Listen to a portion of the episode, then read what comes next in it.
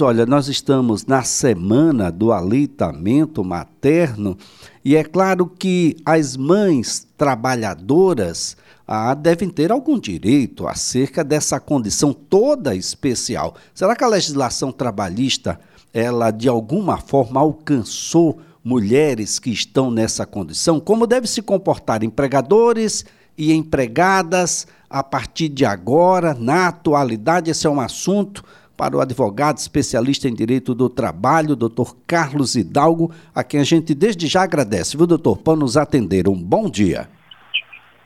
Bom dia, Elias. Bom dia aos ouvintes da Rádio CBN. Sempre uma satisfação estar aqui com você. Bem, doutor Carlos Hidalgo, mulheres nessa condição toda especial mas que devem estar no ambiente de trabalho, elas são alcançadas por algumas leis e algumas obrigações terminam por incidir aí na rotina dos empregadores? Perfeito, Elias. A gente tem na nossa Constituição Federal um capítulo muito importante que trata em vários momentos da proteção da mulher. A própria CLT, ela traz também essa proteção alargando um pouco mais e tratando especificamente caso da gestante, da lactante. E a gente lembra que nem todo mundo conhece a legislação, nem todo mundo conhece os seus próprios direitos, muitas vezes os empregadores também não conhecem as suas obrigações. Então, por exemplo, todo mundo sabe, tanto a gestante e ainda enquanto lactante, tem direito à licença maternidade de mínimo 120 dias, dependendo da empresa, se ela fizer parte do programa Empresa Cidadã, isso pode ainda ser elastecido por mais de 60 dias. E tem uma situação que talvez pouca gente conheça, e na prática a gente vê muita discussão, diz respeito ao intervalo para a amamentação. A lactante, até que o filho ou a filha complete seis meses de idade, ela tem direito a dois intervalos de pelo menos 30 minutos cada um durante a jornada de trabalho. Na prática, a gente vê algumas situações, algumas negociações, onde as partes desconhecem essa obrigação e muitas vezes lá na frente isso é prejudicial, não só para a relação de trabalho, mas principalmente para aquela lactante, para o filho, para a filha, para aquele bebê que precisa ser amamentado. Bem, doutor Carlos Hidalgo, esse descompasso entre o, o tempo de afastamento aí por conta do nascimento do seu filho, da sua filha, entre a trabalhadora que está no serviço público e aquelas que estão regidas pela CLT, esse descompasso de seis para quatro meses termina criando aí essa situação, não é? É verdade, Elias. Desde que foi editada essa lei da empresa cidadã, algumas empresas privadas aderiram a esse programa e a gente vê na prática isso já acontece em muitos casos. As empresas elas fazem também esse elastecimento de acordo com esse programa de empresa cidadã para permitir que mesmo na iniciativa privada se tenha esse direito de seis meses de licença maternidade. Mas lógico que ainda não é uma obrigação legal, só algumas empresas se adequaram e atingiram essa elasticidade quanto à licença maternidade. No serviço público, a gente tem regramentos próprios, né, dependendo se, se a servidora for federal, se for estadual, se for municipal, cada um tem uma legislação específica, mas, como você bem adiantou, na maioria das vezes já é de seis meses no caso do servidor público, de uma forma geral. E aí, na prática, gera essa dúvida, porque às vezes é, é você conhece uma outra trabalhadora que só teve quatro meses e ela teve outra teve seis, e aí fica muito essa confusão do porquê dessa diferenciação entre a iniciativa privada e o serviço público. Né? E eu acho também muito importante ali, deixar sempre claro que há uma certa confusão quando a gente fala da licença maternidade e da estabilidade gestacional. A gente lembra que toda, toda vez que houver a concepção, a confirmação da gravidez, a gestante ela passa a gozar de uma estabilidade onde ela não pode ser dispensada sem justa causa do serviço até cinco meses após o parto. E aí muita gente confunde esses 120 dias da licença maternidade com a estabilidade uma coisa não tem nada a ver com a outra. É claro que na prática termina que se coincide geralmente o fim da licença maternidade com um mês, dois meses a mais de estabilidade, mas são duas coisas diferentes. Uma é o direito da trabalhadora de possuir essa licença maternidade de no mínimo 120 dias, e outra é a estabilidade, onde ela não pode ser dispensada do emprego até cinco meses após o parto, após o nascimento do filho. Bem, doutor Carlos Hidalgo, o conceito de família tem se modificado de forma contínua. Hoje nós temos família de um só, família de, de dois, de mais, temos famílias aí de gênero, pessoas ah, de um único gênero. Como é que fica nesses casos, quando o bebê nasce e o acolhimento naturalmente é feito por essa pessoa? Muitas vezes um homem, imaginando aí uma situação terrível, mas que pode acontecer, do falecimento da mãe, ah, no, quando da, da, do parto. O homem, em algum momento, é acolhido por essas leis também?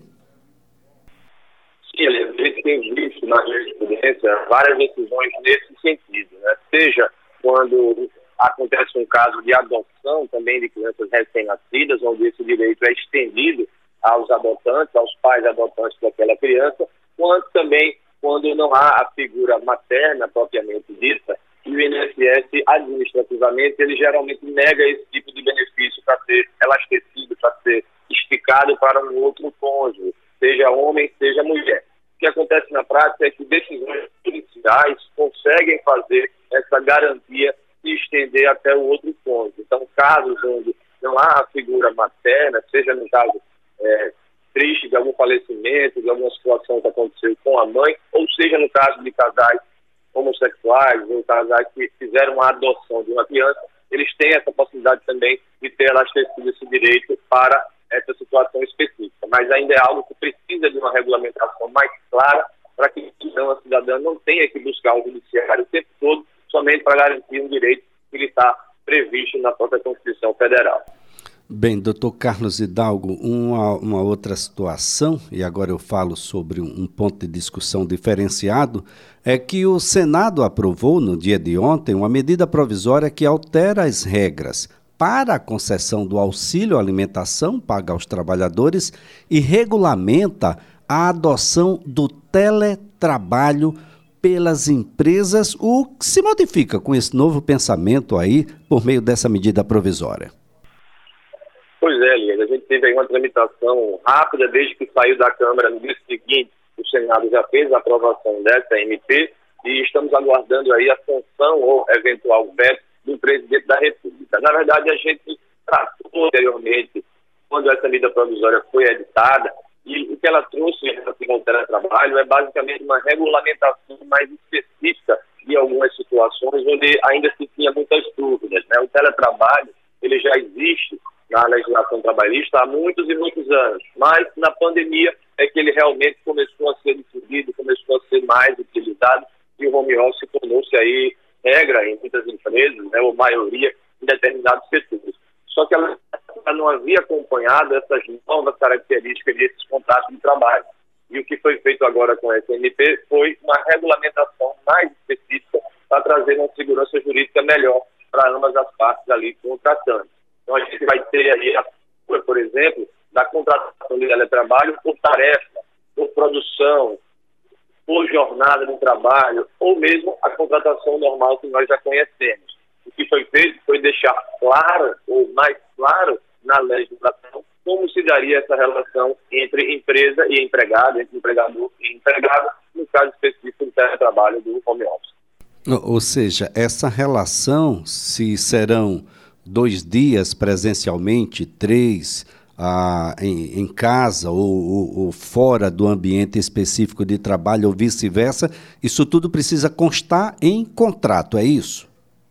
Sim, muito importante também que no próprio contrato de trabalho já se faça menção e já deixe especificado como se dará essa prestação de serviço, para que a gente não tenha no meio aí da prestação de serviço uma mudança, seja da empresa ou seja do empregado, e a lei, agora a MP, que será convertida em lei, exige, de fato, que isso esteja previsto desde sempre no contrato de trabalho escrito.